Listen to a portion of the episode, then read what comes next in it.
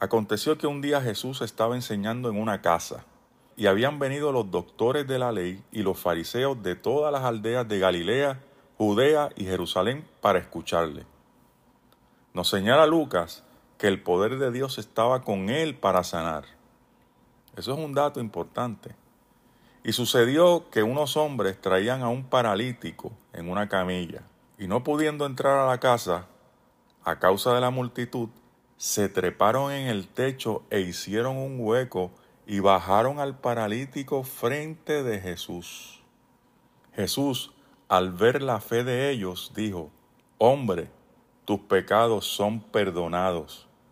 Como ya Lucas nos ha dicho antes, la fama de Jesús como sanador se había extendido por toda Galilea y Judea, y mucha gente llevaba a sus enfermos a Jesús para que fueran sanados. Así que estos hombres trajeron a este paralítico ante Jesús para eso mismo, para que lo sanara. La Biblia no dice cuál era la relación de estos hombres con el paralítico, pero debía ser bien estrecha. Pudieron haber sido parientes o buenos amigos.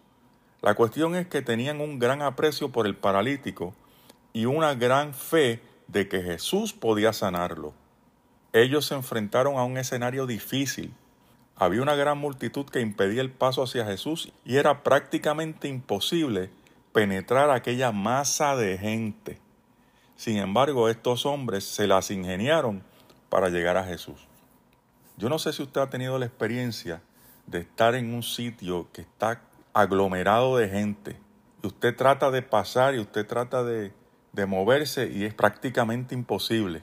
Ahora imagínese cuatro personas con una camilla, con un paralítico tratando de penetrar un bloque de gente. Y esto de estar paralítico no lo tomemos livianamente. Una persona paralítica está en total dependencia de lo que otros pueden hacer por él. Hasta para sus necesidades más básicas necesita la asistencia de otra persona.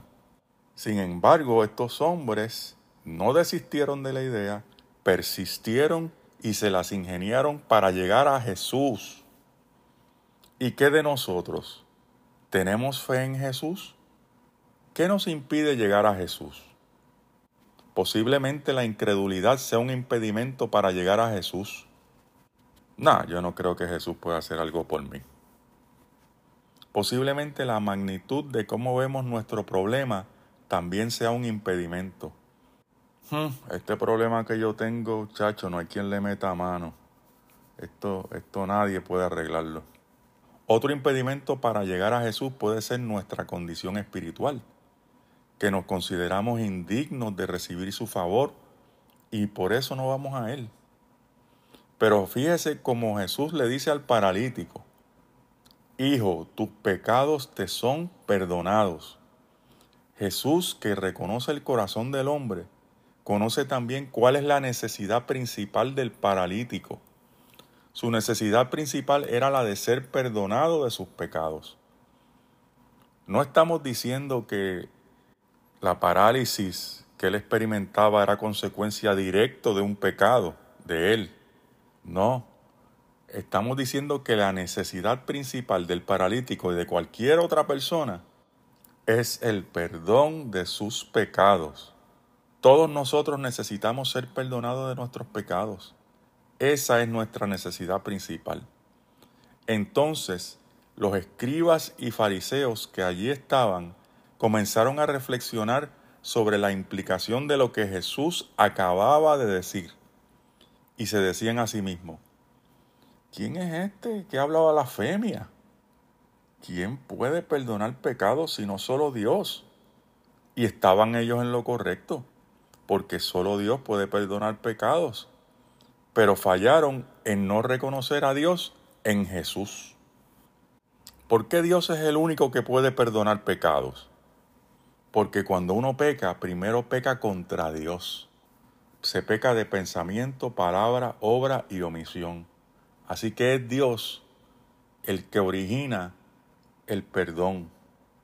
Y de hecho, Dios nos perdonó en Cristo Jesús.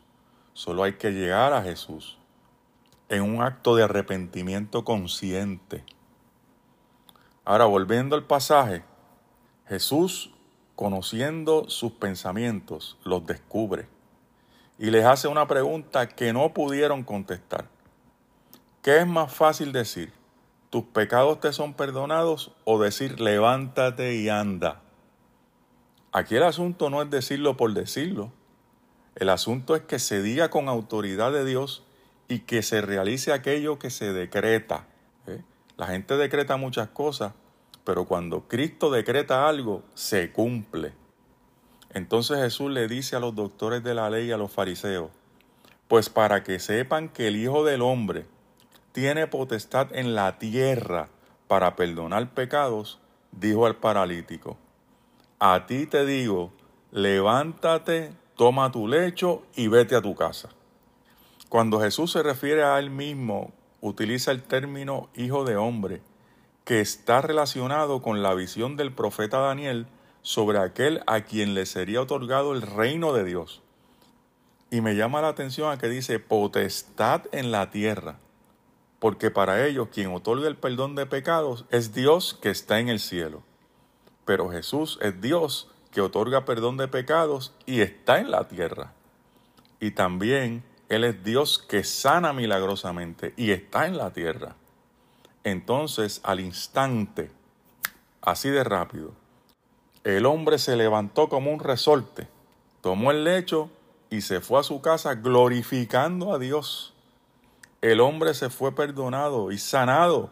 Aleluya.